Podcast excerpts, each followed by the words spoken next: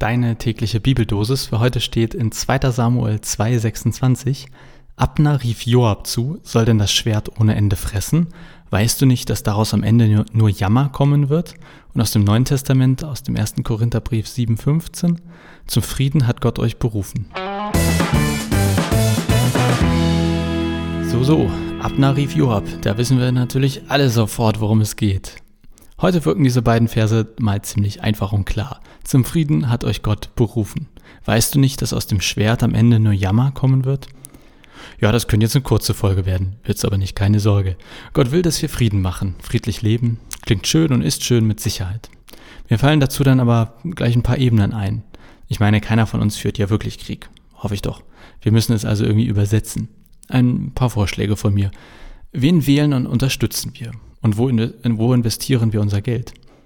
Nur weil wir nicht direkt Krieg führen, heißt das ja nicht, dass wir das nicht indirekt tun. Habe ich heute so eine komische Wortstörung? Tun. naja, ich will jetzt hier keinen Riesenfass aufmachen, aber Rüstungsexporte? Wie man das auch dreht und wendet, wenn Gott uns zum Frieden beruft, Leute, das geht natürlich gar nicht. Oder mal gecheckt, wo eure Banken ihr Geld investieren? Ich persönlich stecke da auch im Dilemma. Ich bin schon deutlich länger, Dilemma länger, ich reime wieder, bei der GLS Bank und jetzt neu bei der Evangelischen Bank, weil ich eine Bank wollte, die mit meinem Geld, egal wie wenig das im Vergleich auch sein mag, irgendwie keinen Scheiß baut. Zumindest nicht in die Rüstungsindustrie investiert und sowas. Aber dann geht's schon los. Ich bin aber dann zusätzlich bei der DKB wegen der Kreditkarte und keine Ahnung, was die mit meinem Geld machen, aber bestimmt nicht so gut wie die evangelische Bank oder GLS. Und dann spare ich ein wenig für meine Rente, habe so einen ETF-Sparplan und ich habe da echt viel gesucht, aber es gibt keinen überzeugenden, guten ETF. Also ja, ganz sicher wird auf eine Art mit meinem Geld irgendwo gerade Krieg geführt, sei das Steuergeld oder mein Sparplan. Zum Frieden hat euch Gott berufen. Ich denke bei diesem Satz auch an all die kleinen Kriege in unserem Leben, Familie, Nachbarn. Also Frieden, das kann man eigentlich wirklich, glaube ich, ganz praktisch jeden Tag suchen. Trixie und ich waren letztes Jahr für ein paar Wochen in den USA. Und ich musste eben, als ich so über Frieden und Krieg nachgedacht habe, an ein paar Tage im Death Valley denken. Ich fand es mega schön da. Es war super angenehm warm, zumindest als wir da waren. Morgens im Zelt aufwachen, irgendwie 15, 20 Grad. Ich weiß noch, wie unglaublich entspannt ich da am Morgen zum WC-Haus geschlendert bin. Und in diesem Moment habe ich gedacht, wenn ich durchgehend von morgens bis abends dieses Gefühl hätte, ja, wenn alle Menschen das hätten, boah, ich glaube, es gäbe nur noch Frieden. Damit will ich sagen, ja, Krieg ist für uns weit weg im Großen und Ganzen, aber nicht nur, dass wir indirekt sehr wohl etwas tun können, durch das Lenken unseres Geldes, das Abgeben unserer Stimme, das Einsetzen über Petitionen und so weiter.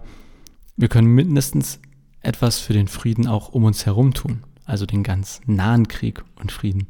Oder um uns etwas herausfordernd zu sagen, ich glaube, dass wir Christen im Optimalfall möglichst häufig mit dieser Stimmung von aus dem Death Valley herumlaufen. Wer selber froh und erfüllt ist, der behandelt alle um sich herum anders und das vervielfältigt sich auch. Wenn ich morgens als erstes irgendjemand dumm anmache, dann ist er schlecht gelaunt und macht gegebenenfalls den nächsten schlecht an. Da entsteht jetzt nicht gleich der nächste Weltkrieg. Aber trotzdem denke ich manchmal, an jedem Morgen entscheiden wir uns doch neu, wie diese Welt aussehen soll. Und es fängt bei mir an.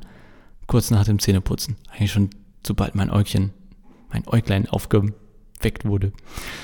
Zum Frieden hat euch Gott berufen. Klingt irgendwie alles ganz nett, oder?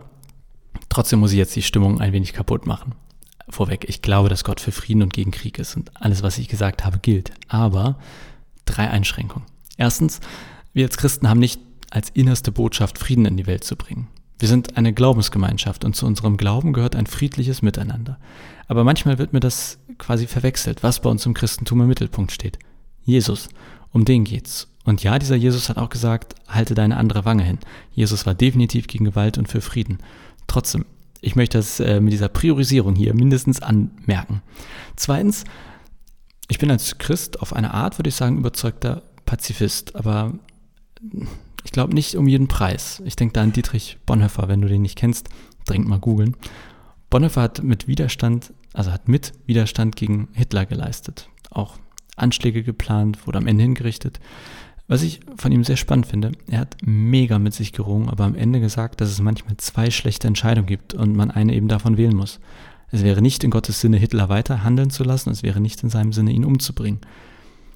Etwas übertragen auch auf uns heute und als Christen heute. Aus meiner Sicht kann Krieg, in Anführungszeichen, sagen wir jetzt mal einfach Gewalt, durchaus in absoluten Einzelfällen die beste aller schlechten Entscheidungen sein, auch quasi im Sinne Gottes. Und drittens nur ganz kurz, wer Zeit hat, der schaue doch mal, was noch im ersten Korintherbrief Kapitel 7 steht. Ihr werdet merken, das hat nichts mit dem zu tun, was ich hier heute gesagt habe. Deshalb ist das nicht unbedingt alles falsch, aber ich möchte zumindest darauf aufmerksam machen, dass uns die Losungen manchmal auch sehr interessant führen können und etwas nahelegen, was im eigentlichen Text vermutlich überhaupt nicht gemeint war. So viel für heute. Ich wünsche euch einen wunderbaren Tag. Denkt dran, heute ist nicht nur NDR Live-Gottesdienst bei uns, sondern natürlich auch ganz normal Hausgottesdienst. Dafür einfach auf auferstehungskirchengemeinde.de vorbeischauen. Macht's gut und bis morgen.